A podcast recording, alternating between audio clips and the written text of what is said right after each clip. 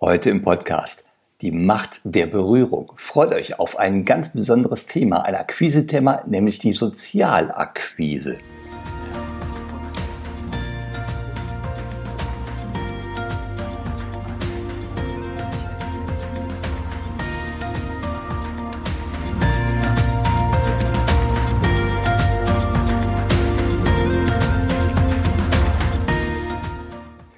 Die Macht der Berührung. Wie kommt es dazu, zu diesem Thema, was ja nun wahrlich nicht mein Kernthema ist? Ich hatte vor einiger Zeit ein Seminar in Düsseldorf, natürlich Körpersprache im Verkauf, unausgesprochene Einwände erkennen. Und eine Teilnehmerin fragte zwischendurch aus heiterem Himmel, sagen Sie mal, Herr Büsdorf, kann das sein, dass Verliebte sich immer so finden mit den Händen und mit den Füßen? die Frage von der jungen Frau, die offenbar auch noch dazu schwer verliebt war, die hätte man jetzt mit einem einfachen Ja beantworten können. Aber ich finde ein einfaches Ja für diese Frage nicht angemessen. Mein Gedanke ist, äh, oder mein Gedanke war, äh, bei dem Seminar, ich habe nicht genügend Zeit, um ein bisschen auszuholen, um auf die Frage zu antworten. Deswegen war mein Vorschlag, ich greife mir das Thema mal auf in dem Podcast.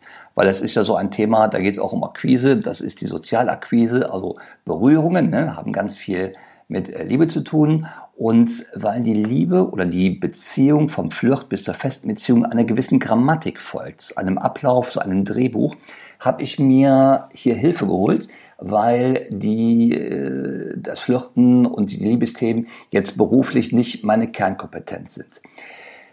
Ich habe mir Hilfe geholt bei dem Dirk Eilert und zwar in Form seines Buches, das heißt Der Liebescode. Das verlinke ich euch auch mal unten rein.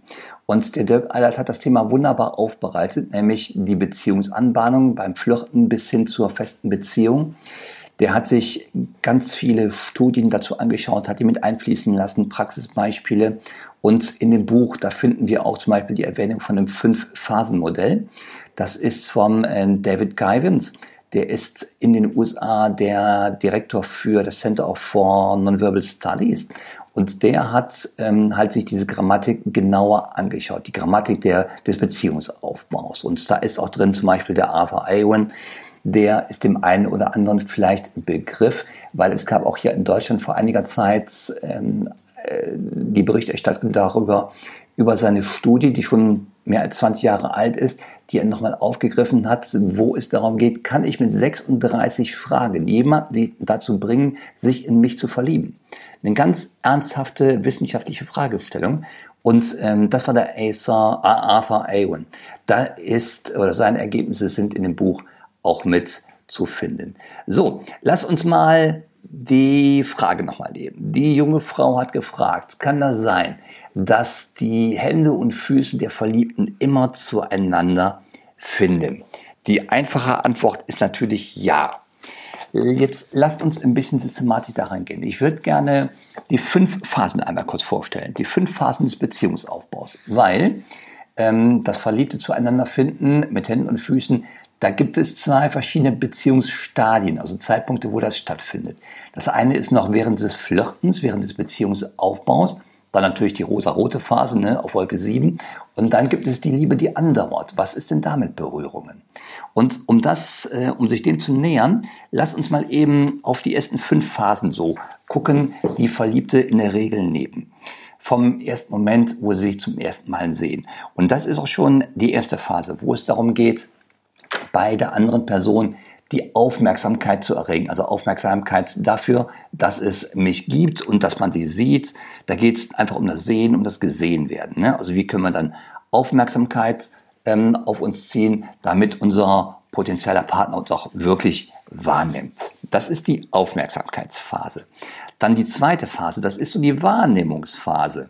Und das ist so, wenn es vom, von der Aufmerksamkeit dahin geht, dass äh, unser äh, angebeteter Partner uns wirklich mal anschaut, vielleicht sogar ein bisschen länger. Und da geht es darum, wird die Flirtbereitschaft hier signalisiert. Und das ist so eine kritische Phase.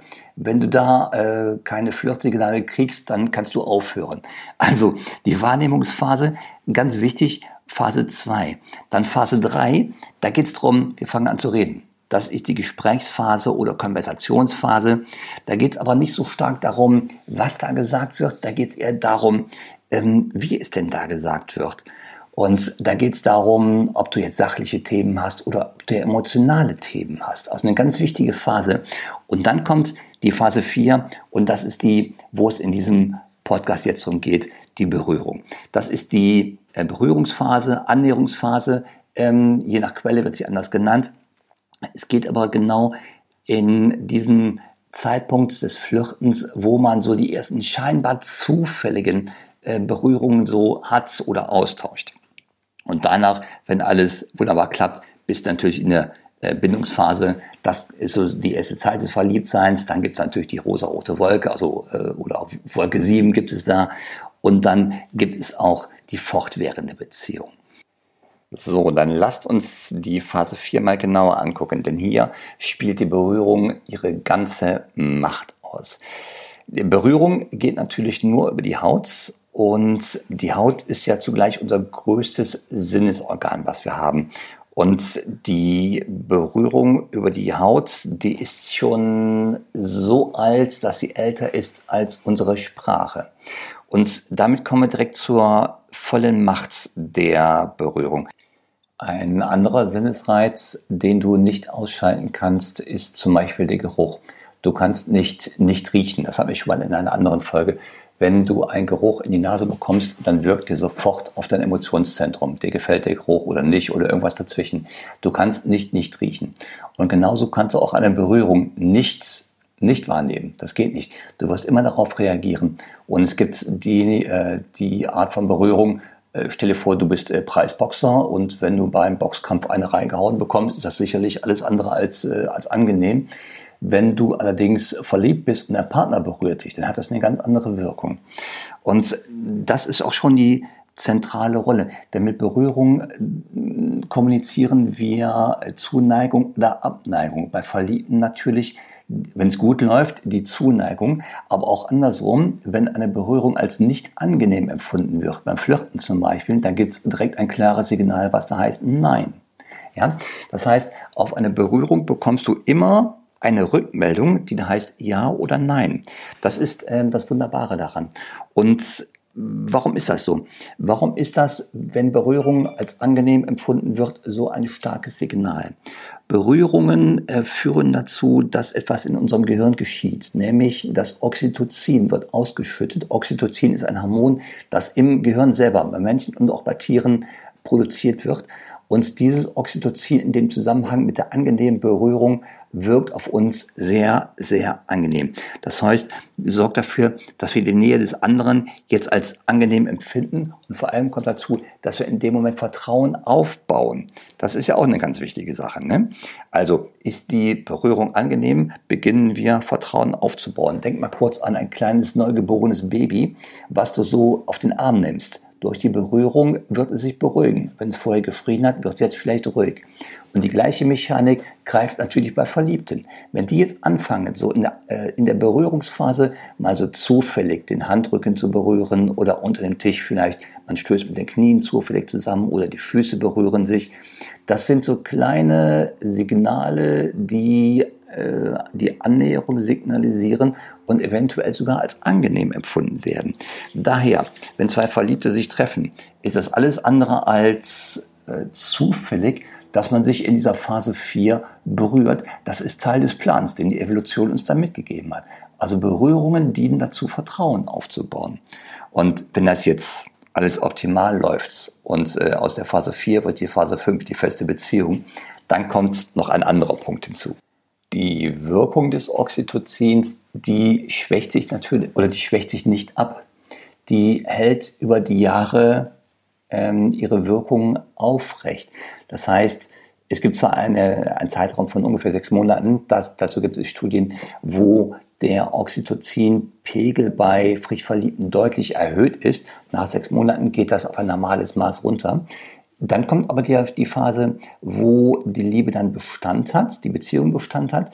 Und auch da natürlich gilt, äh, Berührungen setzen Oxytocin frei und das ist die beste Anti-Stress-Kur, die du haben kannst. Ja? Also die Beziehung zwischen zwei Menschen mit den Berührungen, die dazugehören, ähm, wenn sie natürlich als angenehm empfunden werden, die erhöhen das Oxytocin in unserem Blut. Das hat man an Studien mit verheirateten Paaren herausgefunden. Und äh, das ist natürlich eine wunderbare stress- und angstlösende Therapie.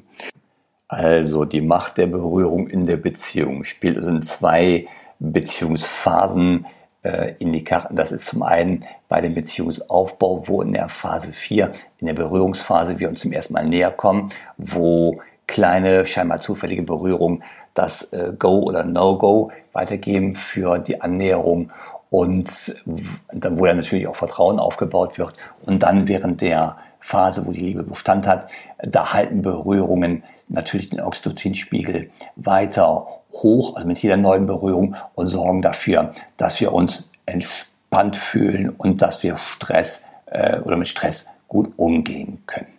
So, ich hoffe, die kleine Folge zu einem ganz anderen Thema, was natürlich ganz eng mit Körpersprache verbunden ist, hat euch ein klein wenig Spaß gemacht und ich freue mich darauf, euch in der nächsten Woche wiederzuhören.